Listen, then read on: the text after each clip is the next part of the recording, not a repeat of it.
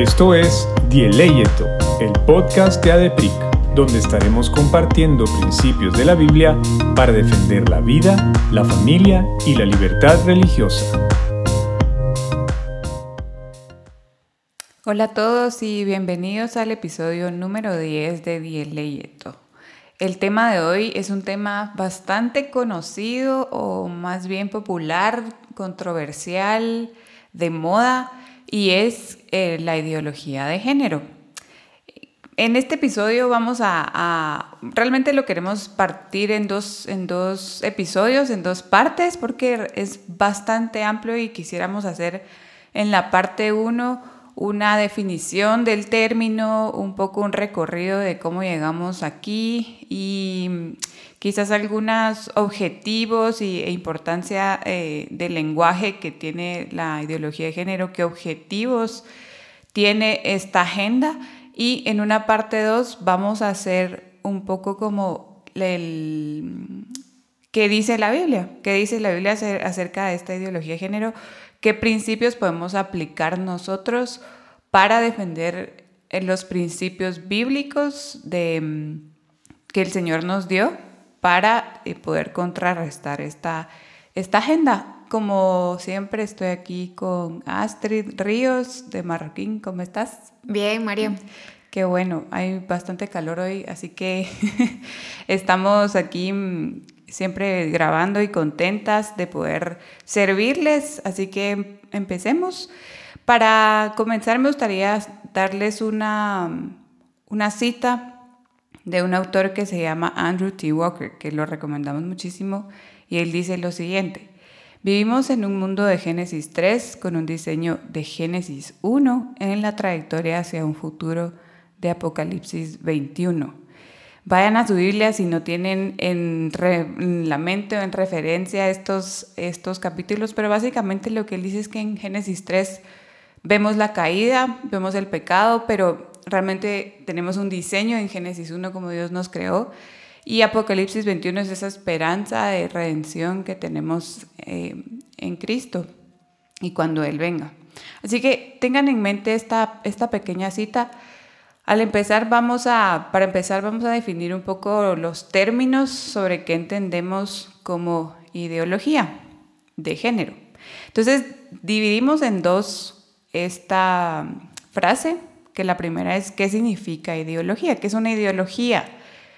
Ideología se puede definir como un conjunto o sistema de ideas fundamentales que caracterizan el pensamiento de una persona, grupo o época. O sea, son ideas, algo que, significa eh, que, que, es, ¿verdad? O sea, cuando alguien pregunta qué es una ideología, es como una sombría que, que reúne ciertas ideas. Y luego, ¿qué significa género? Hasta hace algunos años significaba lo mismo que sexo, o sea, eran términos intercambiables. Pero entonces se refiere al sexo biológico de una persona. Ahora es otra definición, según la ideología de género, que es que género no es lo mismo que el sexo biológico. Y eso lo vamos a ver un poquito más adelante. Entonces podríamos definir que la ideología de género es la autopercepción de una persona, ya sea hombre o mujer, masculino, o femenino. Es decir, que no hay una identidad sexual binaria, sino que cada uno, cada persona puede decidir qué quiere ser y cómo interactuar de acuerdo a esa sexualidad.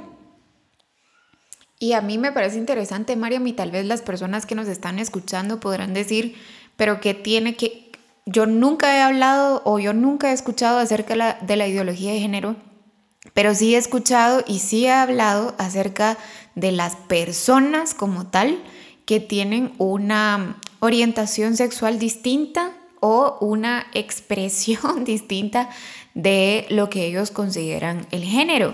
Y es importante para nosotros hacer esa distinción en este episodio que no estamos hablando acerca de personas, sino que estamos hablando acerca de ideas, que es diferente criticar las ideas como tal, los argumentos, la ideología, esta corriente, digamos, de, de ideas, a eh, criticar a las personas, porque tenemos que recordar que justamente eh, uno de nuestros principios, y no podríamos ser coherentes con ese principio de la dignidad humana y de la imagen de Dios en cada persona, si nosotros eh, nos enfocamos en eso y no en la idea, ¿verdad? Entonces, buenísima aclaración. Hay hay una razón por la cual estamos como estamos. Es decir, no fue una cuestión de coincidencia o que ahorita al ser humano se le ocurrió eh, tener estas ideas, sino que se fueron gestando y se fueron cultivando desde hace muchísimos años. Nosotros incluso podríamos eh, afirmar que siempre ha existido, digamos, una... Em, un grupo de personas que no se conforman con la norma, es decir, que siempre están desafiando. Revolucionarios. Eh, sí, digamos que revolucionarios, porque no sé si es una revolución tan eh, buena, digamos. Ajá. Eh, pero, pero sí, y hay dos movimientos que nosotros podríamos enumerar. Uno es el feminismo y el otro es lo que estaba mencionando Mariam de la revolución sexual, que han venido a imprimirle la esencia a la ideología de género, que es, digamos, el bebé que surge de la unión entre el feminismo y la revolución sexual. Los invitamos a que si quieren em, profundizar un poquito más acerca del feminismo y la feminidad, eh, vayan a escuchar el episodio 5 de nuestro podcast y si ya lo escucharon, repítanlo eh, porque de verdad que es importante que tengamos claro eso. Pero básicamente el feminismo que se ha desarrollado en sus tres olas, eh, la primera ola fue algo de ahí sí reivindicación de derechos, en la segunda ola se enfocaron un poquito más en em, completar lo que la primera ola había dejado digamos que en el tintero, como por ejemplo el voto, em, cuestiones financieras, el trabajo. Y es en la tercera ola en donde ya surgen otros conceptos, en donde, por ejemplo, eh, las, las feministas de la tercera ola eliminaban por completo el hecho de ser mujer y solo eh, mencionaban, por ejemplo, cuerpos sexuados o que uno no, no se nace mujer, decía, uno no nace mujer, sino llega a serlo como una construcción. Y de ahí surge eh, que el género puede construirse y que es una construcción social. Em, y además hay otra palabra importante que es la, el movimiento o las personas queer que básicamente no soy mujer, no soy hombre, no soy femenina, no soy masculina, sino eh, soy queer, ¿verdad? Y a mí ahorita hasta se me vino a la mente un programa, no sé si ustedes lo veían o no, pero se llamaba Queer, eh, queer Guys, no, sé qué, pero eh, eran personas que decoraban casas y le transformaban la imagen y bueno, no importa. Pero la cuestión es que fueron imprimiendo en nosotros esto, estas ideas que todo empieza como una idea, pero se gesta en la modificación de la realidad. Y vamos a ver cómo esto no solo ha modificado la percepción que tengo de mí misma, es decir, ahora ya hasta dudan eh, y ha llegado estas, estas ideas, han llegado a impactar tanto nuestra sociedad que incluso hay niños hoy que están siendo inscritos sin sexo. Es decir, no son niños ni son niñas, aunque biológicamente están completamente eh, identificados, digamos, no es una cuestión que se asigna, sino que la naturaleza así es. Y nosotros podríamos incluso decir que Dios no eh, se equivoca ni hace grises, sino hace blancos y negros en el sentido de hombre y mujer. No hay otra otra opción que esa. Y entonces vemos cómo las ideas del feminismo y las ideas de la revolución sexual, que es una segunda em, corriente filosófica, ajá, un antecedente de, la ideología de género, la revolución sexual lo que buscaba era alcanzar eh, la plenitud a través del placer.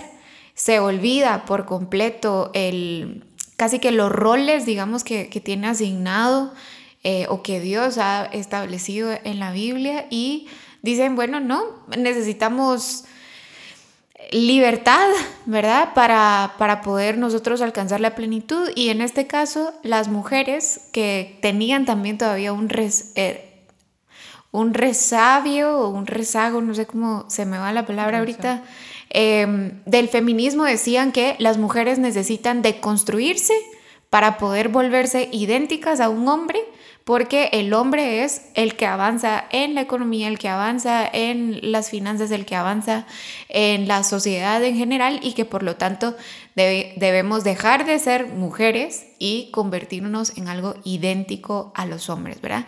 Eso todo encerrado en una falsa ideología como lo es la ideología de género, en donde todo se construye, nada es real, nada es biológico y todo se eh, define por la autopercepción, es decir, por el individuo que trata de jugar a ser Dios. Y en esta parte quizás sería oportuno recomendarles algunos libros que hemos leído y que hemos, en los que nos hemos basado muchísimo para, para escribir y para hablar un poquito de este tema y, se los vamos a decir, son tres. El primero es el del pastor Miguel Núñez y su esposa Kathy Sherali Núñez, que se llama Revolución Sexual Global. Ellos dan un recorrido no solo bíblico, sino también médico, ambos son médicos, y es una herramienta buenísima, es un libro fácil de leer para los que quieran adentrarse un poco más en esto. Otro libro que también nos gusta mucho y nos ha ayudado para sentar este antecedente, ese libro es el de The Global Sexual Revolution, eh, creo que solo está en inglés, Destruction of Freedom in the Name of Freedom. Se llama Gabrielle Kubi, es una mujer, es católica, pero em, es alemana, creo yo, judía, si no estoy mal.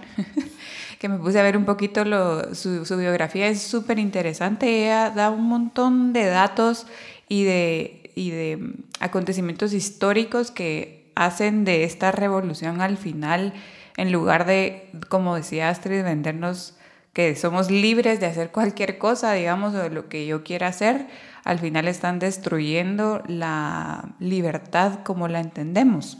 Y el tercero, este yo no lo he terminado de leer, es un libro bastante pesado y es nuevo, pero es un autor cristiano eh, evangélico que se llama Carl Truman. También creo que está solo en inglés, pero eh, el libro se llama The Rise and Triumph of the Modern Self. Y de lo que llevo leído, eh, habla bastante sobre cómo se gestó la revolución sexual global. Ya, vimos eh, que el feminismo y la revolución sexual son parte de esta ideología de género, pero él va un poco más atrás y habla un poco de los pensamientos de filósofos que gestaron al final esta idea de la revolución sexual y es bien interesante porque en lo que, en lo que he leído al principio es que si bien como cristianos está bien que veamos al pecado como la causa principal o, última de todo este desorden, él dice que como cristianos también tenemos que ver como un abanico de causas, no solo decirle a alguien, bueno, el problema es el pecado, sí, es el pecado, pero también si tú hablas con alguien universitario o alguien que quizás le, atraen estos temas y ha leído un poco más,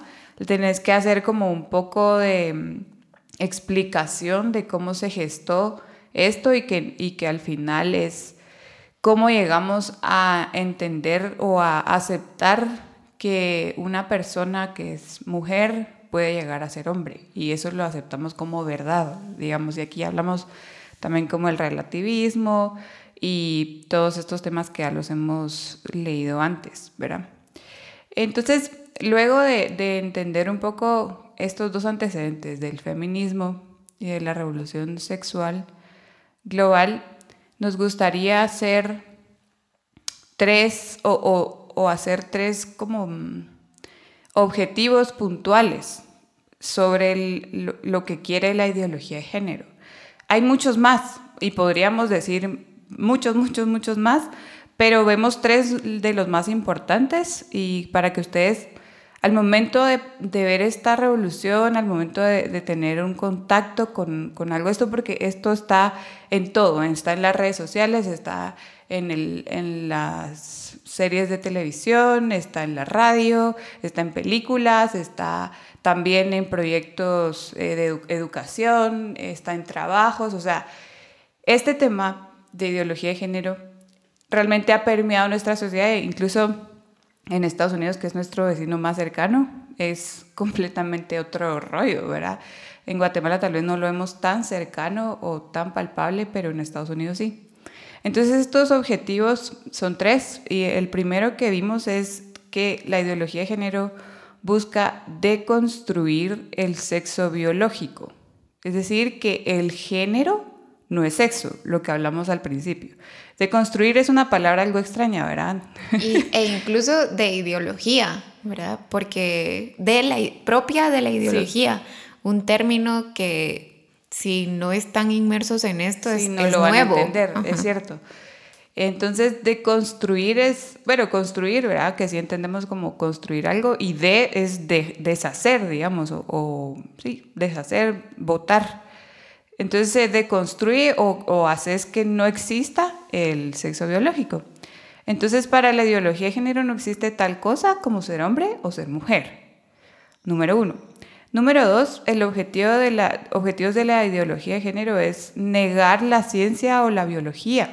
Y, y, no lo van a decir porque ellos son de los primeros de las banderas de que la ciencia es lo primero y no debemos meter a la religión en nada. Pero realmente al final están negando la ciencia y la biología.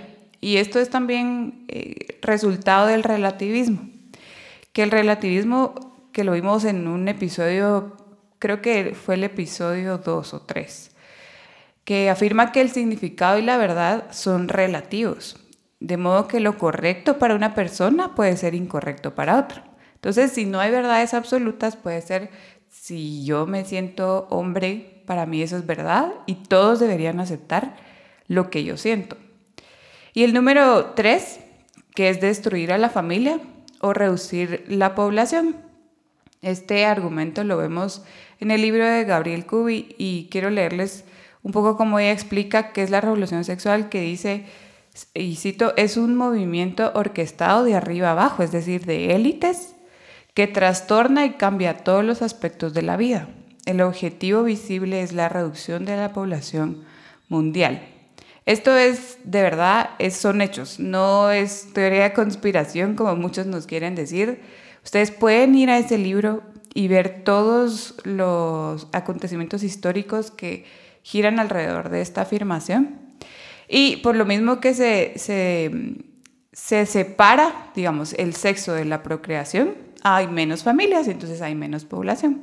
Entonces, básicamente esos tres objetivos podemos trazar de la ideología de género. Y a mí solo me gustaría agregar, Mariam, que em, hay otro objetivo puntual cuando tratas de destruir la ciencia o, por lo menos quitarle la fuerza a la ciencia a través de una ideología y tratas también de destruir a la familia, em, inevitablemente vas a, restringir también la libertad, porque vemos cómo en la, la, ideología de género, al modificar, por ejemplo, que es el siguiente punto que nosotros quisiéramos presentarles a ustedes, la importancia de estar eh, pendientes, digamos, o al tanto de lo que pasa con la ideología de género es que, como les decíamos, modifican nuestra realidad. Y al modificar nuestra realidad, una de las herramientas que han utilizado es modificar el lenguaje.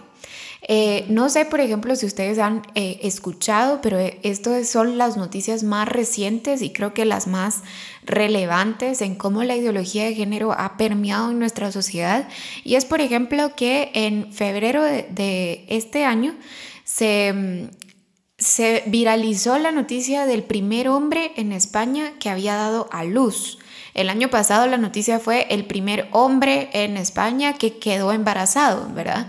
Eh, y este año, pues por la naturaleza, nueve meses después, este hombre, y si ustedes me tuvieran la oportunidad de verme ahorita, yo lo estoy poniendo entre comillas, ese, ese hombre, porque en realidad biológicamente es una mujer y obviamente en esencia es una mujer y por naturaleza las mujeres tenemos la capacidad de procrear.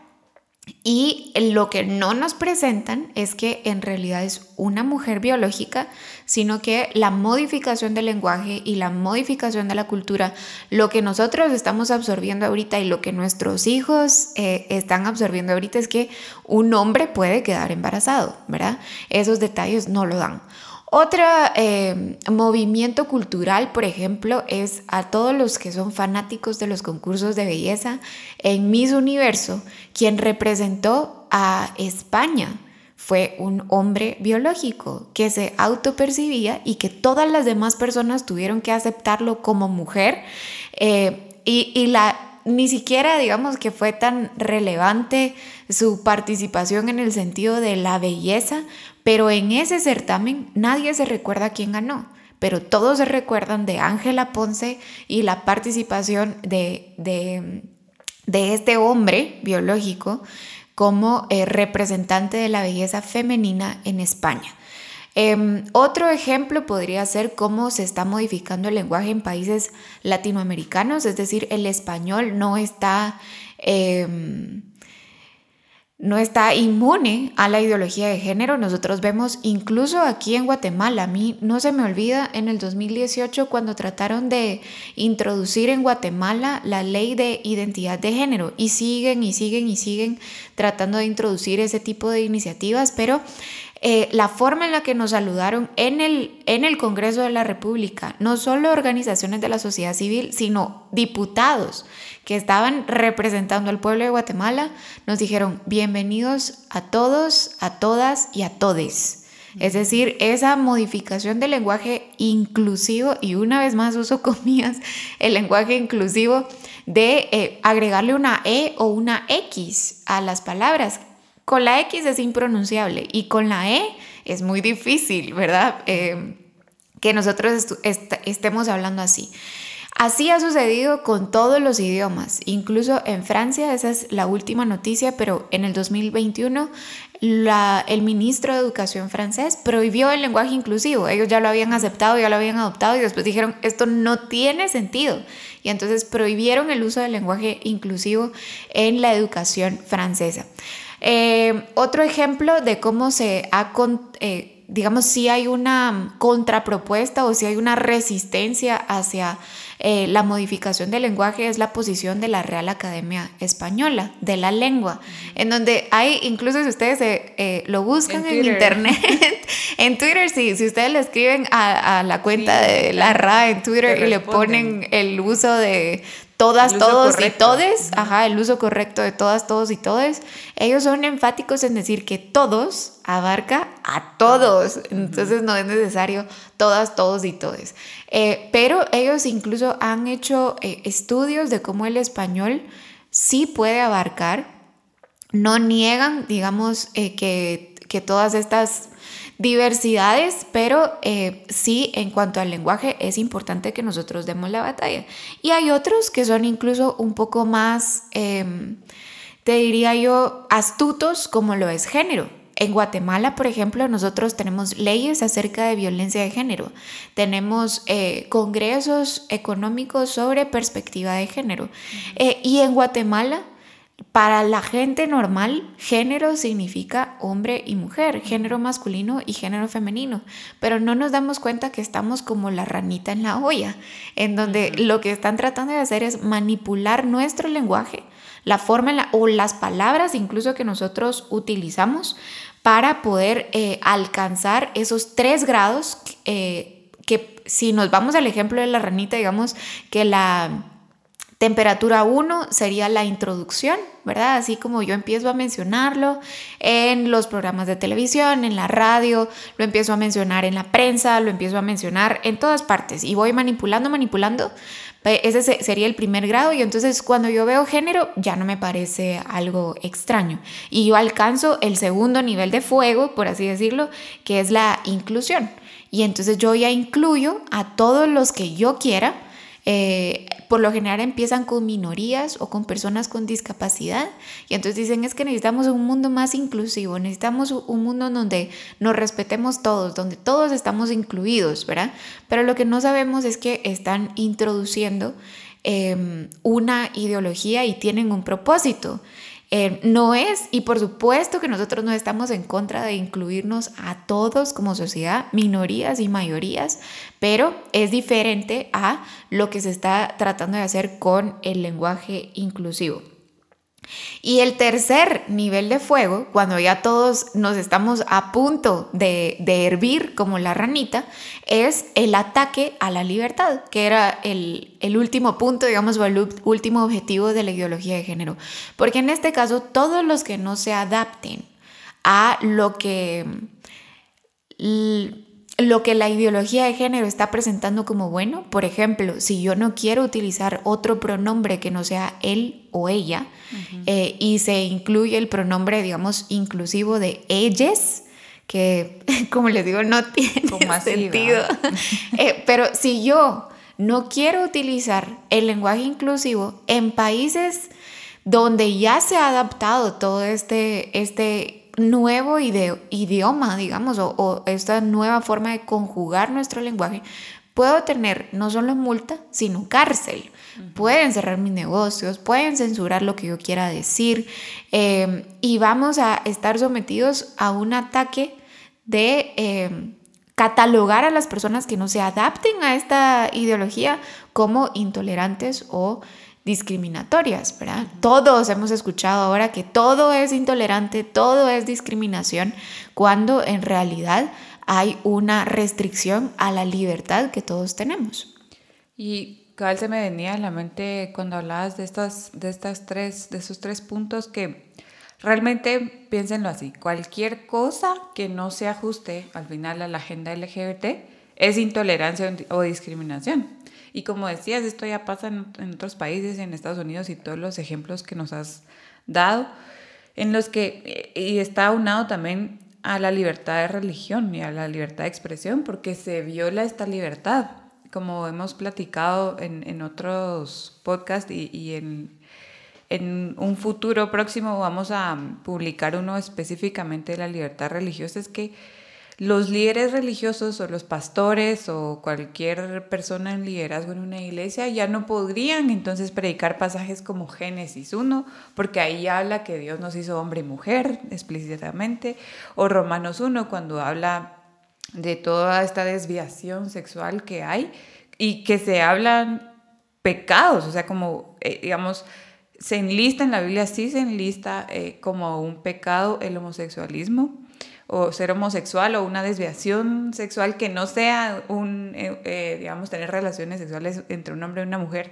dentro del matrimonio. Ese es el marco bíblico, el marco mm, que Dios diseñó, pero si tú como pastor hablas en estos países donde ya está tan injertada esta, esta agenda LGBT, te van a tildar como discurso de odio, ¿verdad? Entonces, pues como tú decís, Astrid, ir a la cárcel. Y bueno, eso es algo que los pastores tendrán, y no solo los pastores, sino nosotros como personas, como cristianos, tendremos que evaluar que estemos dispuestos realmente a ir a la cárcel o, a, recibir represión por hablar la verdad. Eh, cuando también habla sobre esto en el libro de Gabriel Cubi, dice ella eh, esta, esta, analogía un poco y, dice así, que desde el principio Dios le dijo a Adán que nombrara a todos los animales del huerto y que él llamó a cada uno por nombre, o sea, león, tortuga, ¿verdad? Eh, mm, ¿Qué? Cocodrilo. Todos los animales que, estaba pensando, Y estaba pensando como en diferentes, o sea, mamíferos así, pero no se me vino a la mente, pero bueno, pájaro, ¿verdad? Etcétera. y luego creó a la mujer. Eh, y luego de la mujer las generaciones y cada uno de estas generaciones, ¿verdad? Los hijos de Eva, Caín, Abel, etcétera, sabían que era un león, sabían que era un pájaro, que era una jirafa, porque a causa del lenguaje, y es esa importancia del lenguaje que ellos utilizaban, eh, significaba algo, o sea, jirafa no significa igual león, ¿verdad? Entonces así sabían que eran especies diferentes, dice ella en el libro. Esta es la importancia del lenguaje y del vocabulario, porque expresan algo acerca de la realidad y comunican a los demás, o sea que todos entendemos lo mismo. Y entonces en el caso de la ideología de género se ha tergiversado tanto el lenguaje que, y el significado mismo de las palabras que hay que adecuarlas entonces para la agenda que, que ellos tienen y se habla incluso de una revolución en el, en el lenguaje. Yo quisiera hacer un, un, un paréntesis acá, que cuando hablamos de ideología de género, y es lo que hablamos al principio, no estamos hablando específicamente de disforia de género. Me gustaría que habláramos un poquito de esa diferencia, Astrid, porque nosotros, y queremos recalcar, aquí estamos mm, eh, enfrentando, digamos, o, haciéndole frente a la ideología de, género como tal, o sea, ese movimiento político, ese movimiento social. Pero por otro lado tenemos a las personas que quizás tengan esa disforia o esa, confusión de género que existe. En el libro del pastor Miguel Núñez habla de este, de este término como un término médico que se utilizaba hasta hace algunos años, porque incluso creo que el, la Academia de Medicina o, el Colegio de, Médicos en Estados Unidos ya quitaron esto como, una, como un problema psicológico. Pero antes, de hace algunos años de esta, de esta ideología de género, había esta o teníamos esta, esta como, mm, este diagnóstico de que alguien que es mujer, que cree que es hombre, es un hombre atrapado en el cuerpo de una mujer, esto es real.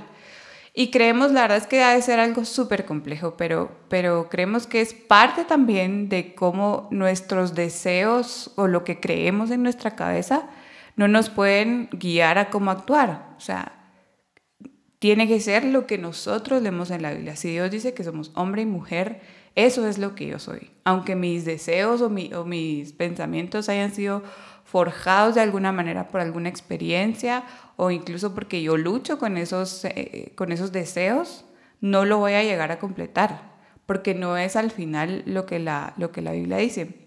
No sé cómo, cómo has visto tú esa, esa distinción. Yo creo, Mariam, que cuando cuando tú necesitas avanzar algo tan ilógico como lo es la ideología de género en sus extremos, necesitas algo, una parte real, es decir, una víctima palpable o algo que yo pueda utilizar para poder empezar a introducir algo tan complejo como lo, lo que es en su totalidad la ideología de género. Eh, incluso la ideología de género ha llegado a destruir tanto y no le importa realmente la plenitud o el bienestar de la persona como tal, que ha utilizado un trastorno real como lo es la disforia de género para incluso em, negar esa realidad. A mí se me ocurren ahorita dos países en específico. Uno es Canadá, en donde el hospital donde se atendían a las personas y era el hospital más grande en, salud mental y se atendían a las personas eh, que tenían esta condición de disforia de género en un 88%. los niños, porque eran muchísimos niños que llegaban y adolescentes, era un hospital infantil. Eh, el 88% cuando recibían el tratamiento y crecían un poco, eh, alcanzaban, por ejemplo, la, adolescencia, ellos llegaban a estar una vez más conformes con el sexo biológico digamos, y su eh, percepción o su autopercepción. Es decir, ellos reconocían que sí, siempre sí, yo soy un hombre, ¿verdad? O yo soy una mujer. Eh, pero la ideología de género permeó tanto países como Canadá, por ejemplo, que no solo cerraron el hospital, metieron preso al doctor y le quitaron su licencia para poder practicar eh, la, psicología o la psiquiatría. Eh, y se prohibieron estas terapias de atención en salud mental para las personas con disforia de género. Incluso hay un libro en donde se catalogan todas estas enfermedades de salud mental. La disforia de género desapareció de, ese libro, de ese libro donde puede diagnosticar eh, al igual que como lo hicieron con la homosexualidad, ¿verdad? Eh, lo fueron sacando poco a poco y una vez más, esto es progresivo, no lo hacen de un solo, sino es progresivo. Y entonces vemos cómo estas personas que realmente tienen la necesidad de buscar ayuda psicológica porque ellos la están buscando y una vez más regresamos a, a una cuestión de libertad, el Estado les ha negado esa opción porque todos los profesionales de la salud que quieran brindarle una atención psicológica a estas personas que están o que dentro de ellos mismos saben que algo no está bien, como lo es la disforia de género, eh, no lo pueden hacer. Porque entonces ponen en riesgo su práctica, ponen en riesgo su profesión, ponen en riesgo su fuente de trabajo eh, y las personas se ven ahorilladas a aceptar una falsa verdad como la realidad que ellos tienen que, percibir. Otro país es Estados Unidos, digamos que no nos extraña. Eh, incluso en Europa hay países de Europa en donde los niños a partir de los 4 o 5 años pueden decidir cuál es su género, entendido como una construcción social, ¿verdad? Los padres, si se oponen, pierden la patria potestad sobre sus hijos y el Estado toma el control. Eh, y lo someten desde los 4 o 5 años, de verdad que no estamos exagerando, son casos reales, a em, las hormonas, digamos, las hormonas de cruce, en donde si es niño, yo le doy hormonas masculinas para poder compensar, porque él dice que quiere ser niño, eh, y si es niña, pues yo bloqueo sus hormonas femeninas y le doy hormonas masculinas y viceversa. Es decir, no hay una atención real para, para la condición que están presentando, sino la ideología ha modificado no solo el lenguaje, sino la realidad, la forma en la que nosotros atendemos a las personas. Entonces es bien complejo porque la disforia de género, como tú decías, es real, pero ahora yo la tengo que desaparecer en, en, para salvaguardar la ideología de género, porque obviamente todos estos casos en donde con una atención em, oportuna y correcta lograban aceptar la realidad, eh, es, esto ya no va a suceder o va a suceder menos, porque hay una ideología que está eh, permeando en todos los, los campos que, que se puedan imaginar y está evitando que las personas puedan encontrar la libertad y puedan encontrar la verdad. Entonces, la disforia de género existe, es una condición real que ahora está siendo invisibilizada por una ideología que lo que está buscando es solo avanzar una agenda, no proteger a las personas ni proteger, digamos, a la sociedad como tal, sino los intereses que les convenga.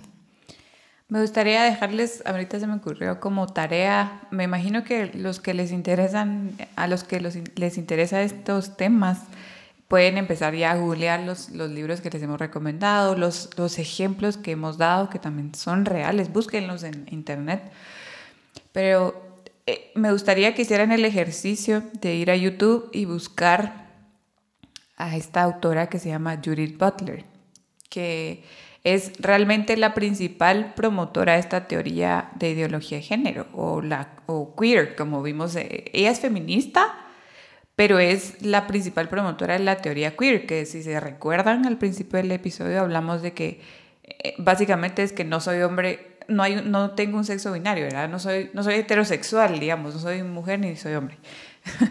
Eh, pero ella es bastante reciente, búsquenla en YouTube, porque si nosotros queremos afrontar estos temas, tenemos que conocer la otra parte.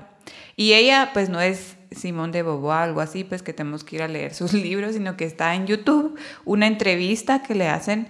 Y, y me gustaría leerles que ella afirma lo siguiente que las categorías de la identidad sexual, dice ella, son una construcción ficticia a través del lenguaje. O sea, y, dice esto en sus palabras, que la naturaleza, oigan cómo dice, la naturaleza, o sea, nosotros decimos, bueno, como Dios nos diseñó, ¿verdad? Ella dice, la naturaleza es algo a lo que debemos emanciparnos, y esta palabra también resalta mucho en este tema de ideología de género, para tener libertad, entre comillas, de ser quienes creemos y deseemos.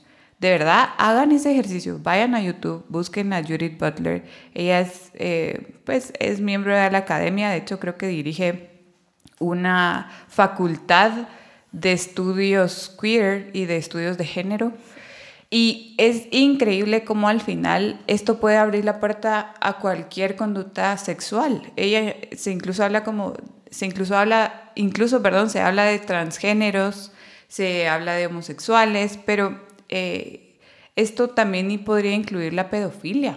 La zoofilia, sí, de todo. Toda la desviación sexual, si yo lo creo que así es, así lo siento y lo deseo hacer, esto abre esa puerta. Entonces es algo súper, súper peligroso este tema de la ideología de género, así que los invitamos a hacer ese ejercicio.